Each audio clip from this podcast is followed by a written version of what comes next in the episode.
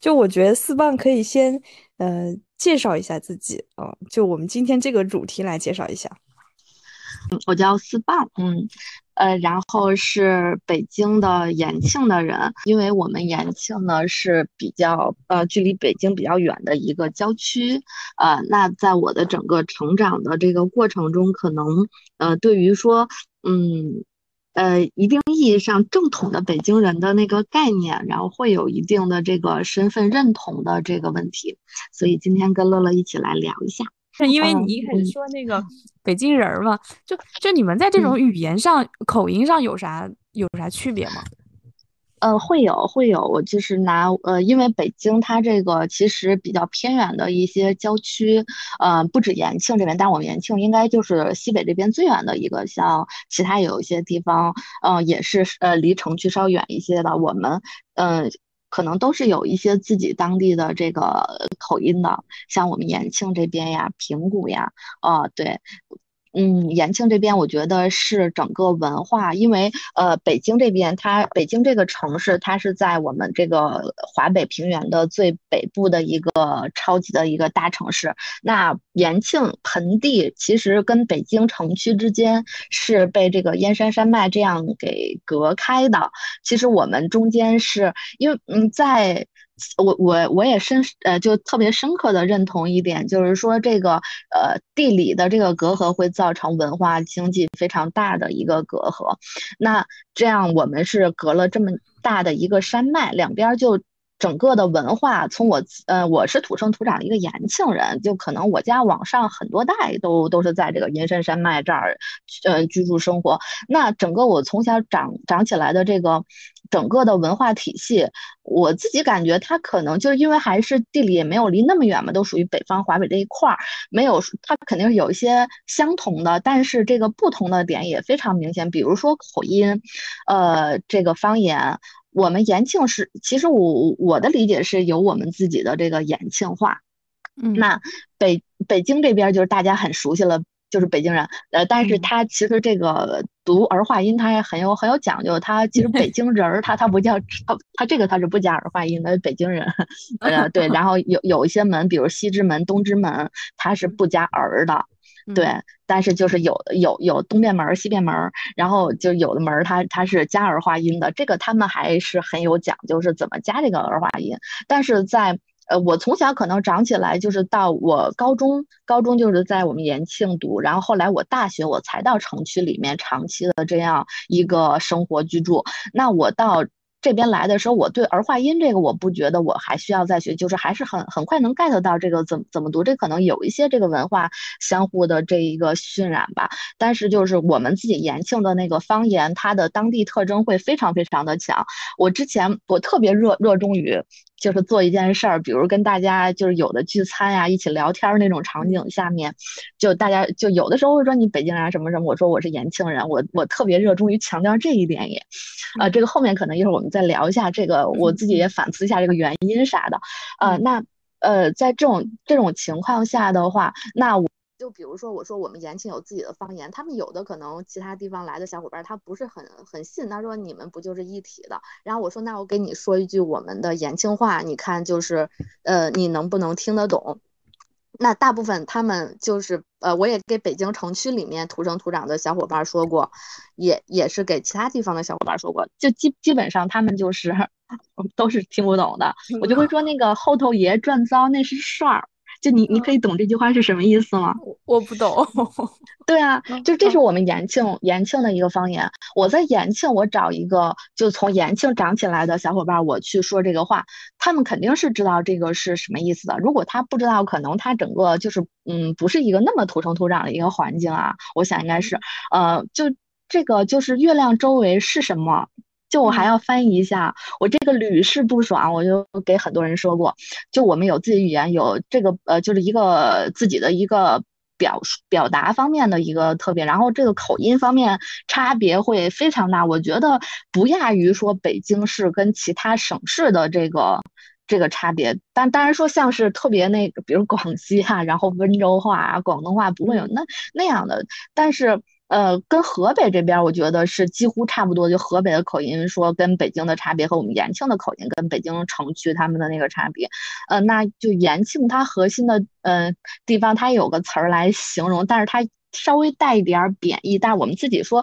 可可能它没没有就开玩笑的，就是它那个叫北山根子味儿，就是也个也也是一个挺挺好玩的一个表述，呃，就因为我有就是有家里有亲戚，他就是。那那个口音他会非常非常的重，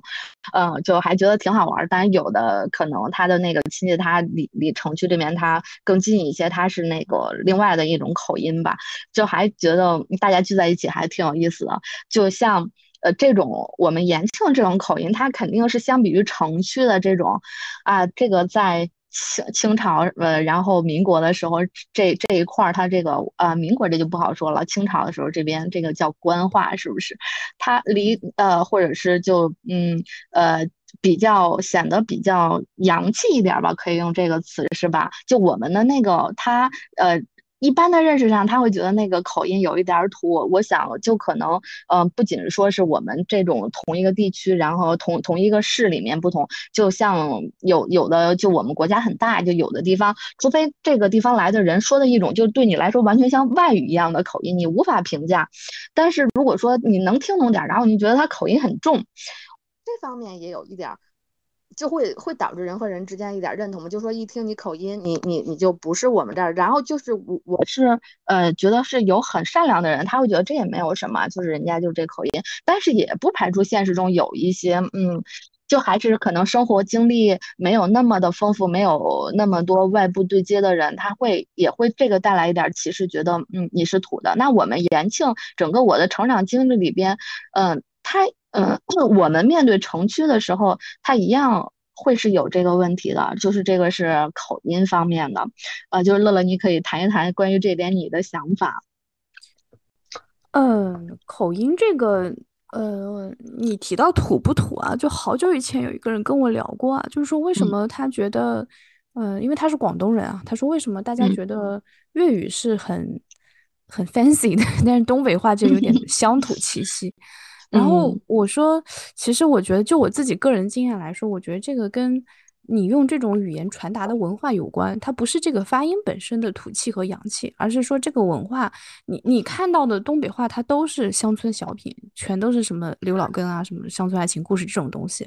这是我们看到二人转这种。但是粤语呢？粤语的话，就是大家这一代是伴着那个 TVB 长大的嘛。然后我们小时候的时候，其实内地的这种都市文化还。呃，很弱，就是城市发展的城市是有了，但是城市文化、城市就是城市人生活的那配套的那那一系列东西，比如说下班的那个娱乐活动啊什么，然后你看 TVB 那些人，有事没事就去进修啊，然后就然后就去兰桂坊，就就很 fancy，对我们来说是一个很。就是很很洋气的一个东西，所以你是因为那个觉得它洋气。我我为什么这样说呢？是因为我其实我在我自己有一个阶段，我觉得粤语一点都不洋气，因为我那会儿看的粤语不是 TVB 这种东西，我看的是那种，我看了好多粤语的僵尸片，僵尸片。就我自己其实不喜欢看，但是我们那个院子就是有有有几个叔叔每天看粤语僵尸片，我就跟着那个就是放录像带的地方去看，所以我。我我是生活中一段时间，我脑海中的粤语都是那种清朝穿着清朝人这种衣服在那跳跳跳，然后，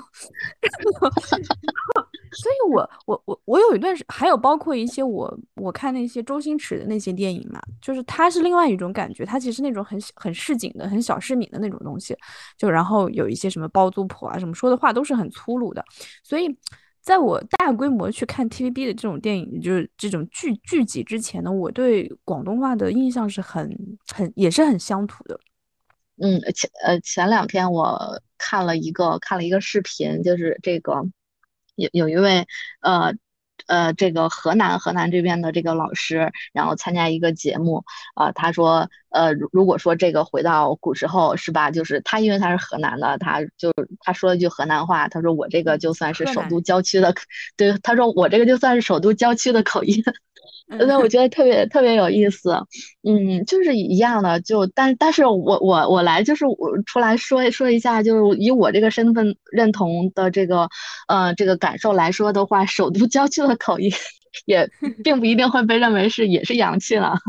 对，是有这样的问题在。所有的后边，我所所以，我特别主张把把很多东西，呃，就是落落在文化上去考虑，就不要所有的都聚焦在经济上，或者是我现在在北京，我来谈这个问题的话，是说落在权力的这个集中度上。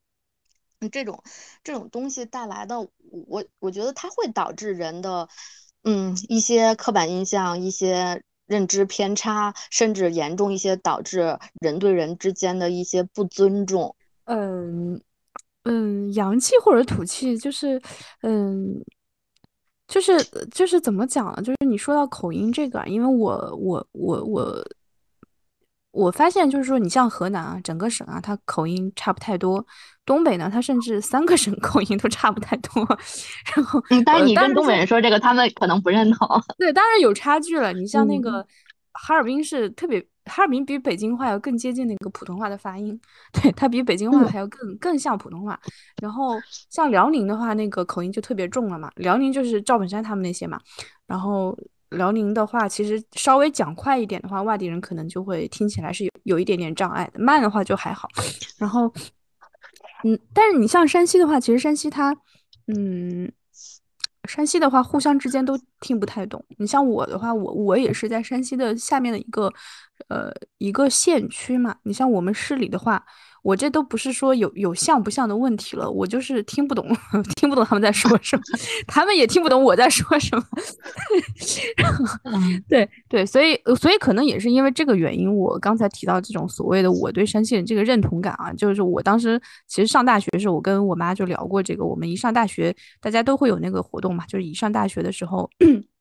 会本省的人先吃一顿饭，就可能你们北京没有这种感觉啊。但我们比如说没有，完全没有，都没去。对，我们在那儿就是，我们就老乡就要肯定要吃饭。我我据我所知是其他各省也有这种活动，但是东北人本地是不会搞的，因为他们但是北京人好像也不会搞。对，就因为你是在本地，可能你要比如说你去外地一个学校，你可能就会有有这种活动了。对，好像也没有，也没有，真的没有。你看我我们就是在那个南方读书的这个背景嘛，呃。从来没有，我我觉得在在哪儿好像北京人他特别独，嗯，就是有这个特点。这个我觉得这一点我还挺像北京人的。嗯，我我们当时就是就是吃饭，然后吃饭就发现就是其实大家都聊天都是用普通话嘛，因为你各地的方言差距太大。然后我跟我妈就我妈就说，其实对我们来说，你像我们是在晋中嘛，就是在山西的中间。嗯，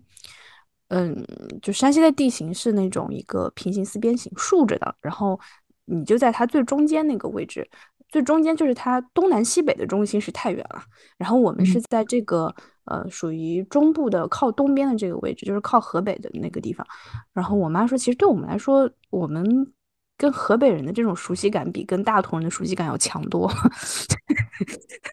就本身我们我理解啊，因为我们家离石家庄市也比离太原要更近的，在直就是在距离上，就是你坐公交。那那我们两个。嗯，四舍五入可以算半个老乡，因为我们延庆也是离河北可能离河北近是吧？近一些。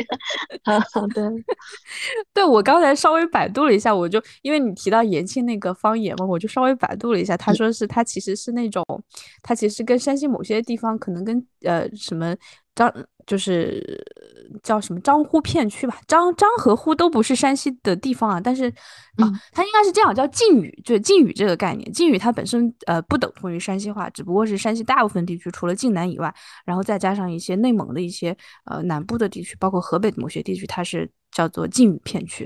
然后我看到有说延庆可能跟它相当于有点像北京话和呃这个方言中的一个过渡的一个感觉吧，嗯。啊，对对，是有一点儿，对，嗯，对，然后就是，嗯，嗯，然后这这个是刚才聊的方言，我觉得方言这一块还挺能提呃反映一个问题的，而是另外是大家的这个其他的一个方面，比如说饮食这一块其实也挺有意思，就北京。出去肯可能别人会问说，哎，北京来是不是会特别就是喜欢什么豆浆、那个油条，就是豆汁儿豆汁儿呃豆 汁儿对豆汁儿，对豆汁 儿啊油条啊，然后就是有一些那个呃深具北京特色的炒肝儿啊，然后呃，类似于这种，就是大家外面，比如说来北京旅游，然后去百度北京美食会跳出来的一些东西。但是其实就是很多，嗯，北京特别特别本土化的一些，我在我。的成长经历中，他的这个也并不是这个，就就是一个很有存在感的。嗯嗯，像我们延庆这边，我从小我最有存在感的美食肯定是火烧。呃，我看是今年还是去年，然后我当时还呃转了一下，就是我们延庆的。火烧，然后已经成功的被列为是北京市的这个一个类似于文化遗产的这么一个东西，就是美美食方面的。我当时还特别骄傲，我就转了一下。呃，对，就是我。然后这个火烧呢，你跟北京城城区里面的人说，他们有的可能他会分不清它跟烧饼，呃，这个差别，但其实差别非常大。哦，因为我这些年我就到外面读书呀。出差呀，然后跑过一些地方。我在其他地方我还没有见过，呃，就是这这种形态的一个美食，它可能就是比较延庆特色的。这个是占据了我整个童年，然后呃这个青春的一个好吃的东西。但是北京城区里面这些是什么时候？是我呃我上学的时候也没有怎么出来特别跟同学说吃这些东西。大学呃因为我我读大学 这个文化背景也比较丰富，就是各位同学，那我们可能当时。去吃这个清真的比较多，那就后来是工作工作了之后，有的时候会跟同事说，哎，一起就呃，比如说哪有一个北京就是呃本地化的特别好吃的一个什么东西，我也才慢慢的去去了解这些。呃，当然，可能我仅代表我个人非常有限的一个生活经验，也不排除就说很很多延庆的小伙伴儿，他从小因为父母工作的关系，可能父母工作在城区，他跑的很多，然后他对这些了解的也更多，然后见识也会更广。那就是这些，呃，但是整体上来说，就是你去问一个呃比较本土化的一个延庆人，他可能还是他会觉得说，嗯，北京城区很多东西。呃，很多美食方面的东西，对于我们来说也并不是那么的一个日常的东西。嗯嗯嗯嗯，就是吃的吃的这个东西啊，就是吃的这个东西。我是上大学的时候，呃，我们宿舍四个人嘛，然后我们四个人来自四个不同的地方。呃，我是山西，然后还有一个河北的，还有一个安徽，还有一个就是那个黑龙江。然后呢？我们去食堂就发现一个很有意思的事情，就是，就我们对同一种蔬菜，我们有四个人的叫法是不一样的。会有，对 对，包括包括东北本地有一些，我我刚去的时候，他们那个有一道菜，他们的食堂都会写那个牌子嘛，然后叫那个木须柿子。哦，你你知道这是什么菜吗？嗯，就是是是有一种比较比较像肉的一那种东西在里边吗？然后柿子说的是西红柿吗？对，木须柿子显然就是两种东西，一种是木须，一种是柿子。它实际上就是西红柿和鸡蛋，木须就是鸡蛋。哦，呃，这个我没有特别听说过管鸡蛋叫木须的。对对，我后来就发现，其实东北他们那个就是只要你发现菜里面有木须。他就是说鸡蛋的意思，包括柿子，把西红柿叫叫做柿子，我是离开山西我才我才知道的。我们本地人就是山西人，完全不会把西红柿和柿子就是当成一回事，就是柿子就是那种冻，就是秋天那种那种黄色的那种东西，我们才叫柿子。我们这边也是，对，对对对，它那个木须是因为那个木须那个那种植物本身是黄颜色的嘛，哦，所以它就跟鸡蛋长得很像。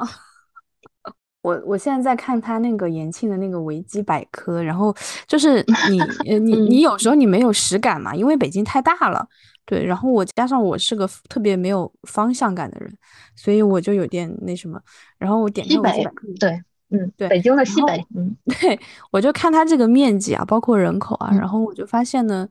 就跟我们老家好像差不太多。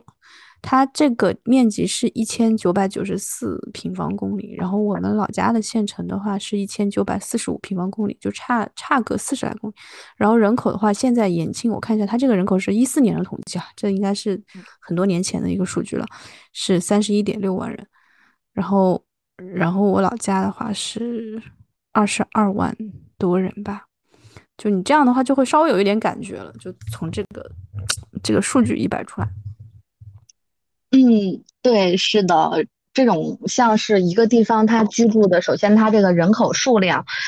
嗯，我理解还是跟它这个当地的这个经济是有一个正相关的。嗯，对，就如果说你这个地方经济很发达，你这个常住的人口肯定是少不了的。如果是偏弱一些，它相应的会少。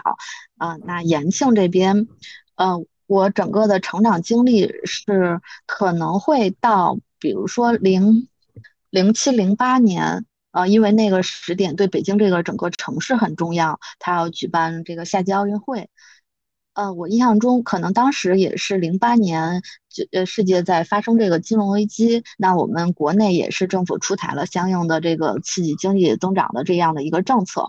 嗯，我我的生活经历来讲的话，我觉得这些它是对我当地家乡的一个经济是起到了一个带动作用的。从那个时候往后，整个的会有一个比较。嗯，就是我可视的一个变化，那整个其实，但是也有很多嗯没有变化的一个东西。如果说从经济这个角度来讲的话，就是说我们还是说基于我们今天这个主题说，比如说跟城区这边来比较，我我也可以讲点我之前的这个相关的一点比较有意思的小经历，就是当时大学的时候，嗯，就有那种活动会把你拉去当观众。嗯，就是你作为一个大学生嘛，然后周末什么也很闲，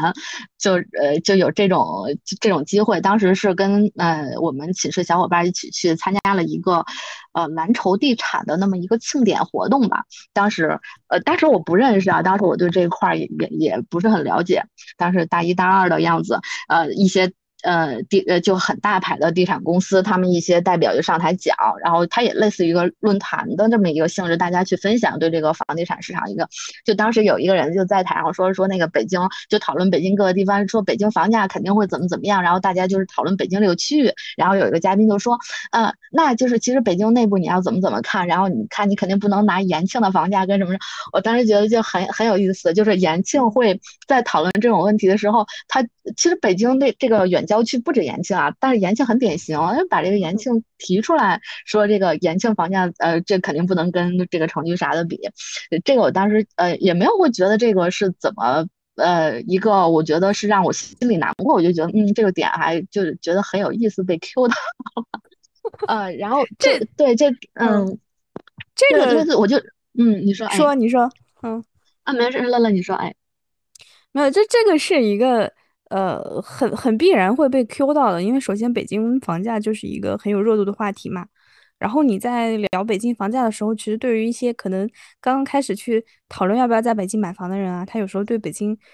呃，我觉得应该有很多人跟我一样，真的是对北京的这个方位啊，就是你我在这里都生活了这么多年了，我都很没有认知，我必须得看着地图，然后才知道就是哪里是哪里。这个不不仅是说这些呃外面的这几个县，这这几个就是县区啊，就包括它核心的这个呃。就是大家一提到什么北京的某一个什么什么望京啊，然后什么什么朝阳啊，什么这些地方，我可能我脑子都是那个都是很乱的，然后我要看一看地图，我才知道。然后你想，在这种人他刚刚开始去考虑要不要买房的时候，他是没有什么感觉的，他的这个感觉很弱的。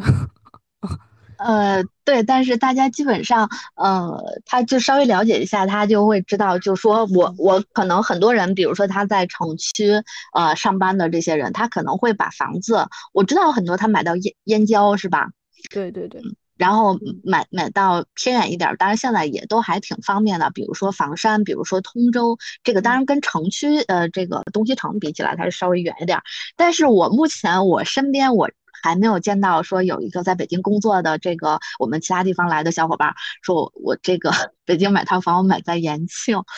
就是我这刚需用房。我我有一个印象，是不是那边他们会买很多别墅在那里？呃，他呃。可能会有一些，嗯，北京城里的有钱人儿，然后到那儿，他可能不是他的刚需，他就是投资呀，或者是这个避暑呀，一些呃这个旅游的，对度假旅游的一个需求买在那边。现在就刚才说这个房价这一点，就是说经济呢，就是我们聊到延庆这，如果说跟城区相比，它这个发展上边的这个差异的话。嗯，当然这有一点偏题了，我们可以顺便 说一下，他呃，当时就是呃延庆房价那个时候大概是零零九一零年吧，当时就跟城区里面其实它这个落差还是比较大，像现在最新我了解的可能呃也会有一个相当一个差距，但是在我看来也不算便宜，就大概可能比较好一点三四万啊什么这样的一个水平一平，嗯，在我的认知里边。呃，就结合我对整个延庆地区这样的一个认知里边，我觉得这个价格也不便宜了。当然，现在就是说这个北京，因为现在它呃很多东西它是一个有一个政策导向，现在就国家提倡说搞这个京津冀一体化，那搞这个政策，延庆这个地理位置，它可能跟说京津冀跟河北这边，它呃它处在一个比较前沿的位置。如果说这个政策大力，如果是很大力的去推的话，那它在政策上它可能。会会有一定的这个地域性，就是一个优势吧。这个政策对于当地来说，那可能经济后面会不会有一些带动作用？包括说北京举办的一些一些大型的活动，像是今年年初的这个冬奥会，呃，延庆也是一个非常重要的一个，就在嵩山那边有一个很重要的一个赛场，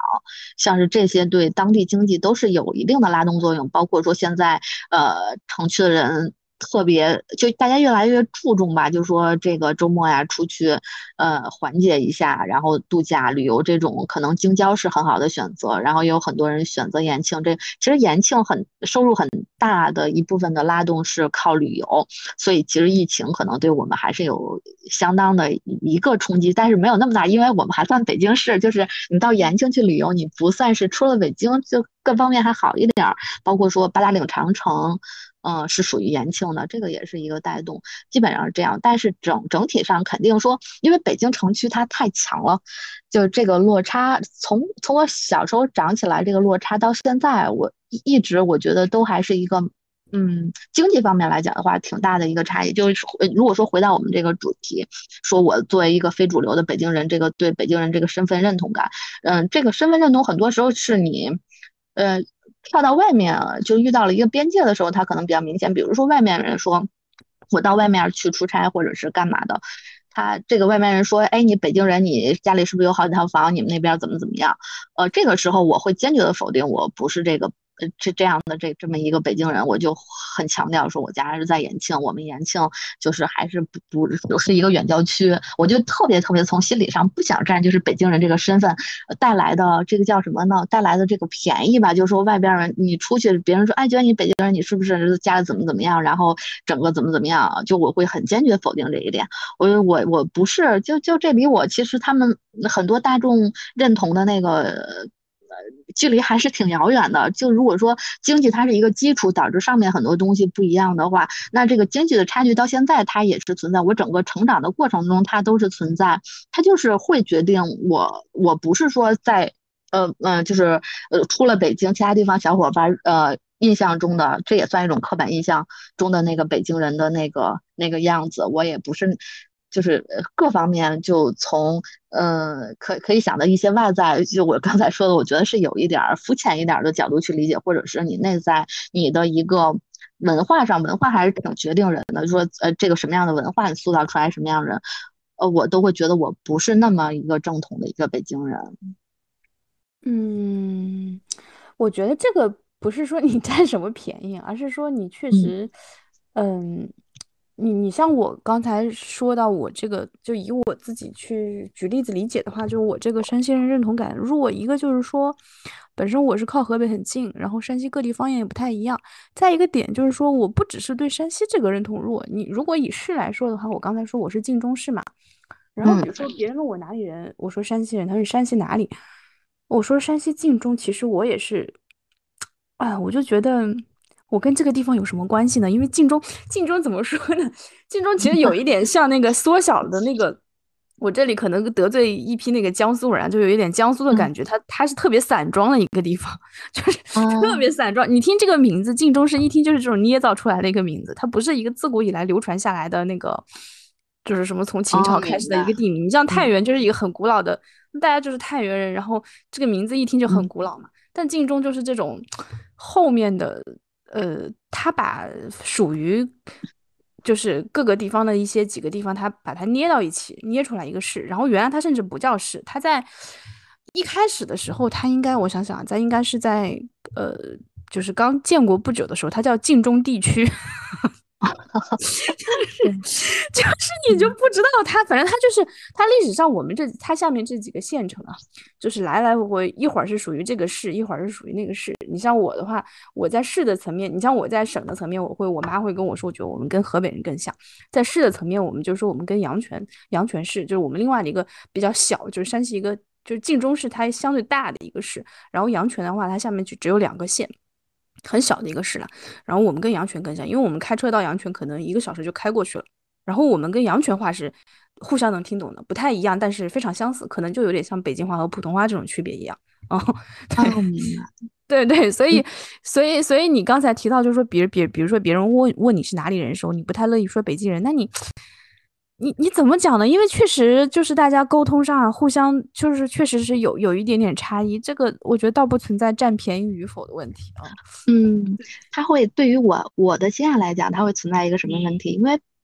北京呃或者是上海这两个城市，呃，就是不管说你去嗯怎么来定义它，承不承认这个呃现实中。嗯，就至少在很多人看来，你这两个地方的人是不是有一种某种？呃，当然我非常非常反对这个某种优越感，或者是某种优势。呃，这个可能是相当一部分小伙伴的一个，也算是一种刻板印象嘛，就是这种印象。呃，它会有一个这样的存在。就如果说我我有想过，就如果说我的家乡，嗯，它本身这个大的范围啊，它不是北京市，比如它张家口市。我我对这个问题，我觉得我没有任何犹疑，我就会说，哎，当然我拿张家口举例子，就是因为我妈妈是张家口市的人，我我就没有任何犹豫，我就是张家口市的人，我我觉得我没有说，我不会在下面分我是张北县的，然后什么这这种的，呃，我我就很自然。但是这种可能，呃，基于我自己一点经历来讲的话，我就刚上大学的时候，我们班呢，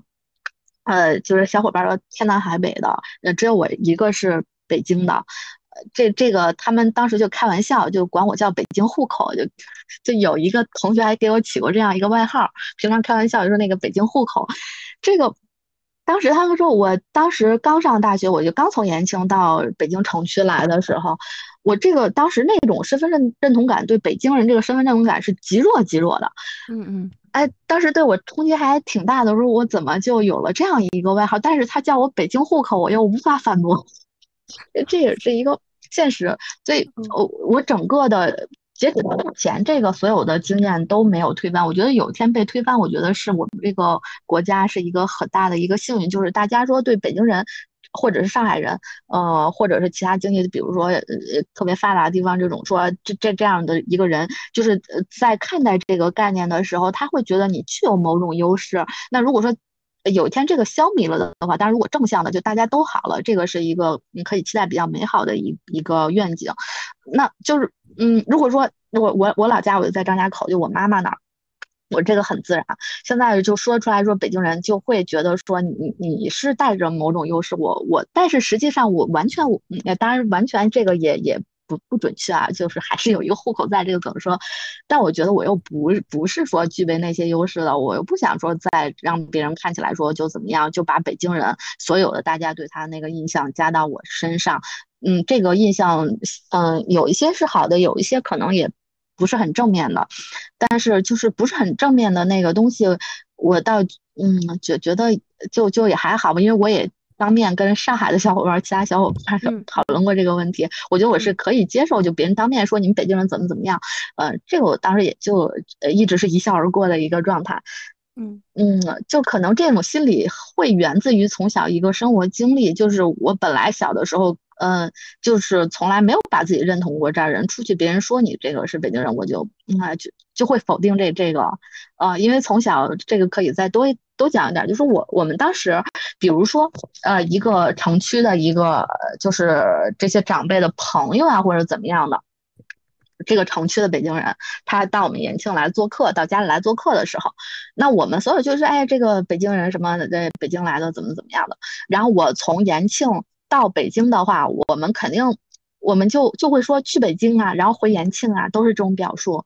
他会有一些隔离开的，就说我呃很少，就是说如果说我在我从小的成成长环境里边，哦。我我去跟周围人说，嗯，就是我北京人什么什么，就就以我是北京人什么来，我们北京人什么什么，呃，这个当然讨论到一些就跟户口可能会有一些相关的事儿的时候，你这个是准确一个表述，但其他时候大家完全不会这样，就这样你就觉得这人太装了吧？就我我们就离城区还这这么远，隔着一个山脉是吧？就完全文化也不会那么的相同，呃，很少有这样来表述的，就是我呃我。就我们延庆人，然后去北京就是去北京，基本上是这样的一个状态。那北京来的很多，我们延庆是旅游比较发达一些，很多北京里边来的是游客。其实我们延庆人，我自自己的自身的一个经历来讲的话，嗯，可能比较狭隘。但是我我我这边的经经历来讲的话，就北京来的，我们甚至也不会区分说。你是那个其他地方，嗯的老家，然后你后来在北京工作的，呃，以你是土生土长的北京，我们也不会区分，就是你从城区来旅游，我们都会认为你就是北京人。就，嗯，对我至少我的经验不会说说说你老家哪儿的，你老家是那个什么那个呃四川的，然后你老家广东的，你老家是江苏浙江的，然后你到北京不会区分这个，就是你们城区来的，哎呀。就是北京人，就我我的印象是这样的，嗯嗯嗯，就稍微扯远一点，就还有专业的问题啊。就我发现，就是很多人会把，呃，因为我我就像我们大部分人都是改改过专业的嘛，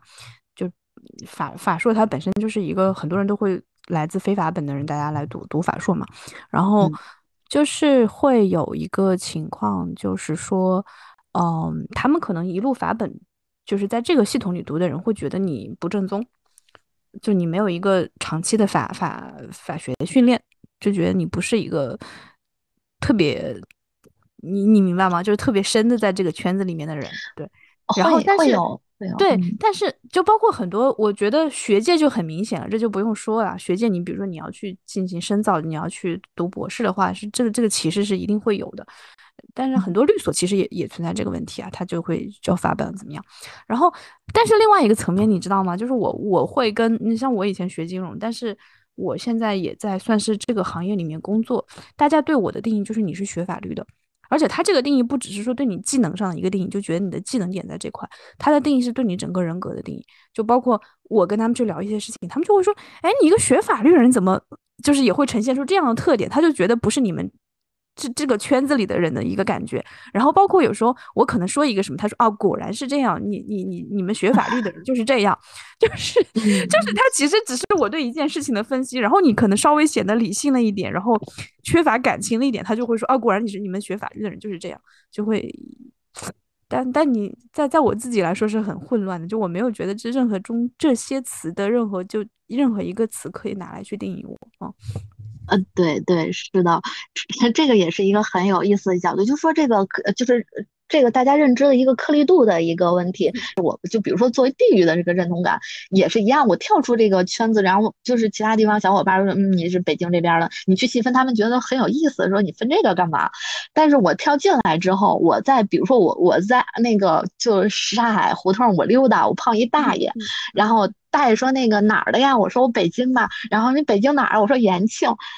然后。我觉得大爷可能他，我不知道这是一个什么样那个精神境界的一个大爷啊。如果这个大爷稍微狭隘一点，说啊，延庆那个你们以前就偏远郊区，可能在以前不属于我们北京。当然大爷没有恶意啊，一般我遇到大爷，他没有恶意，他可能他呃就是会有这样一个区分。他他嗯，你看你是谁，从什么角度。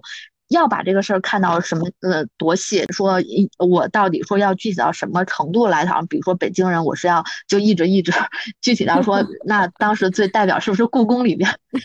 那一些？嗯，对，故宫还有风水呢。你看那个宫宫斗剧，一般什么景仁宫啊、承乾宫啊，都是风水好的地方，有些宫就不太行。有人说海南并入东东四省了，进入第四省。提提到海南也很有趣啊，就是呃，我们以前一般那个，比如说香港人啊，或者说是台湾人，叫我们是大陆人什么的嘛，就好像稍微有一点歧视性的，反正这个词还有点敏感嘛。但是我后来知道海南人叫我们也是大陆人。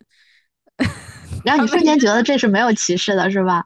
对，它就是一个地理的一个，你就是对他们来说，他们就是岛，你就是大陆啊，这是一个基本的地理概念，对吧？啊，那那你说，呃，上海崇明的人叫上海人，会不会叫大大陆人？大陆人会会，我觉得会有点不同吧，就是有一些。你每一个地域，它相对边缘，你就像舟山，浙江舟山，舟山它也是外面的一个一个岛嘛，一个岛群。所以，嗯，我我小时候看电视剧的时候，看一些以上海为背景的电视剧，然后主角动不动就跑到舟山去了。后来我我我当时一直以为舟山是上海的什么什么什么地方，后来才知道它原来是浙江的一个地方啊，在行政划分上。嗯，是的，就是我没有机会，有机会其实也挺想跟。那个上海的，比如说青浦啊，然后那个金山呀，跟这些的小伙伴聊一聊，他们对上海人的这个身份的认同感也挺有意思。当时，呃，我我是实习的那一年，我也在上海待过，待过一年。当时有的时候假期就会到那个那边有些古镇吧，也算是比较郊区一点的地方。呃，我当时我过去，我觉得这儿生活的人，嗯，我也会把它理解成就是上海人。嗯，但是就是说，呃，如果说我在一个，嗯，就是古镇里面的时候，就看到那个青石板路啊什么那些人，我我其实更大一概念，我觉得，嗯，这就是江南嘛，就是这这整整个一个大区域，就是这种风土人情，啊，但是就不知道他们自己说，对于说这个上海人，就我们外界理解上海人那些特质，他们自己是不是认同的？这个也有机会也可以了解一下。哦，当然，我觉得 这这么聊起来，我觉得我可能也并不算是一个主流的延庆人，也有可能，就 可可能就随着这个目前这个经济慢慢融合发展啊，然后交通的便利啊，可能很多就是比我年轻，因为我我也算是年纪比较大了，然后更年轻的小朋友，他可能跟市区这边融合度会很高，他对整个认同感他也会很高，包括说呃。甚至跟我同同年纪或者比我更年长的，他们当时基于说各种生活经历，他融合度更高，他可能认认同感也会更高。只是我当时我的整个成长经历并没有说跟市区这边有。这么大交集，当时比如说啊，有什么活动呀，或者是我有机会，我说就是会被就是带着说，比如到这个北京，北京来那个看一个电影，吃一个那个肯德基啥的，我就觉得嗯，这个是一个很特别的一个经历。说那个今天去北京吃了一肯德基，然后今天去看了一升旗，看了一电影，呃，对，是这种的，他。那是一个嗯，就是生活中的一一个很特别的一个事儿了，它并不是日常的东西，它很难说嗯整整体说内化成我的这么一个背景。现在可能随着现在这个交融，整个的这个认同感会更强一点。现在比如说呃，因为实事求是的来讲，整个的这边福利啊，就是基于说你的这个户口属性。上面嗯给到的一些福利，其实整体还还是很不错的。嗯，会你就是从就老百姓很实在，就是 就这种呢，我那就是生活水平提高了，那可能会觉得嗯认同感也会更强一些。嗯，就说北京这边怎么怎么样，北京人嗯也会有这种角度在。我觉得我可能这方面就很我也很局限，就是以以自己很浅显的一些个人的生活经历来讨论这个，而且跟我就很多可能很多人他那。呃，就是整个的生活经验，它主要就聚集在这个地方。呃，像我可能这些年，包括说我们到南方去求学，后面我嗯，对，就是有一些呃工作后面有一些出差呀，然后自己的旅行呀，我跑到外边的稍微稍微的会多那么一点儿，可能整个呃被问到这个问题的时候会比较多，然后我。可能更去反思这一，就我最迷茫的时候，是我当时，嗯，在深圳那边还没有毕业嘛，就是后来到上海去实习。然后我到上海实习的时候，我有的时候我又离开上海，比如说去周边去哪儿，去比较短暂的，就是旅旅行啊这种。当时，比如说我，我当时那个时候去过，比如江苏啊，什么乌镇这边。嗯，我在江苏有人问说你从哪儿来的，我对这个问题就很迷茫。我是说北京，我是说深圳，我还是说上海？嗯，对。嗯嗯嗯，跟个人生活经验就特别相关的一个事儿。嗯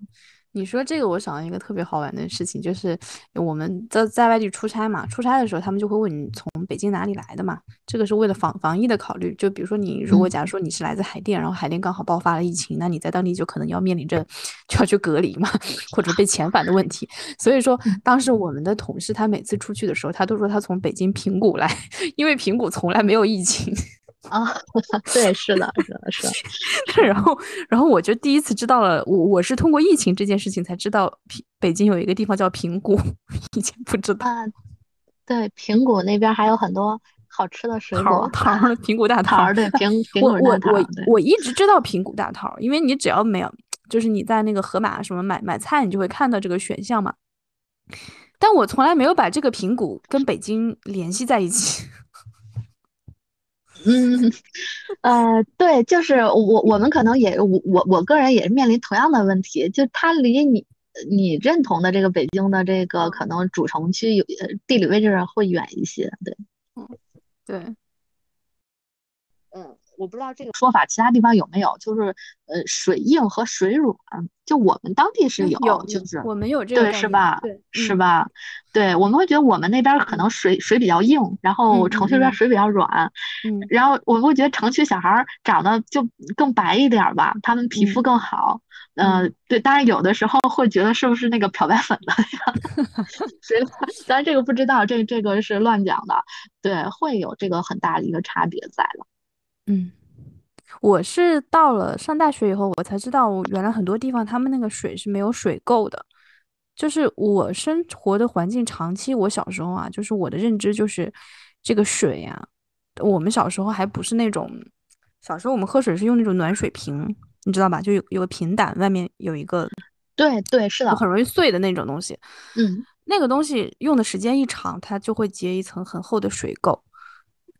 就是我不知道别人有没有见过那种东西，就其实它水垢应该就是我想想应该是我看看我来百度一下，应该就是碳酸钙之类吧，我印象中它的成分对是的，是吧？我听一个中医讲过，那个中医是山西大同人，然后他对他他讲的时候他就着重介绍我为什么说山西人爱爱喝爱吃醋，对对对，就是因为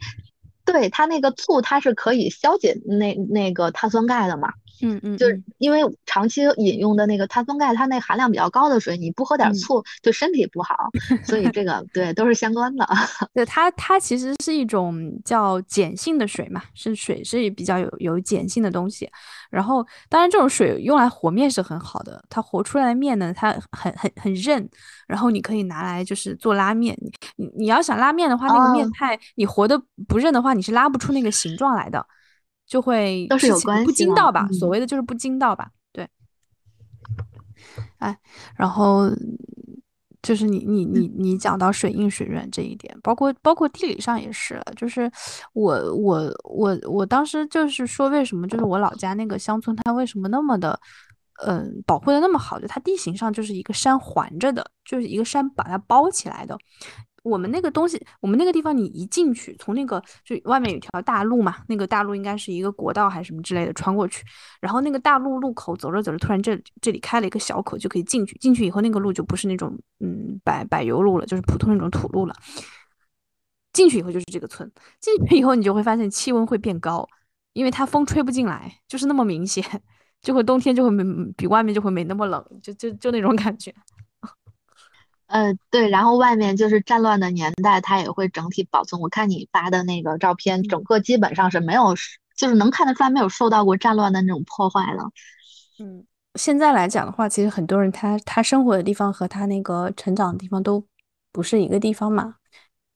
就你一一直停留在一个地方的人，其实还挺少的。嗯，对，因为现在就。看，呃，大家的这个流动性，呃，可能这两年受疫情影响，要不然的话，大家不管是哪个地方，大家都会出去旅行的，都会很多。可能到不同的地方，还是会被不同的地方有一点塑造。就只之前我也感受，就我们在深圳那边读书的时候，呃，甚至有一度我觉得我那口音都有一点儿，就虽然说深圳没有那么，但是你处在南方，我觉得气候，我一直比较坚信这个气气候是不是跟气压什么各方面，这个风啊什么对这个口音的影响。有一段时间，我觉得我说 说普通话说不太溜了，我现在也不行了，就就我现在普通话，我哎，我觉得很遗憾吧，因为我觉得。嗯，在深圳这几年，就是把我的普通话带的，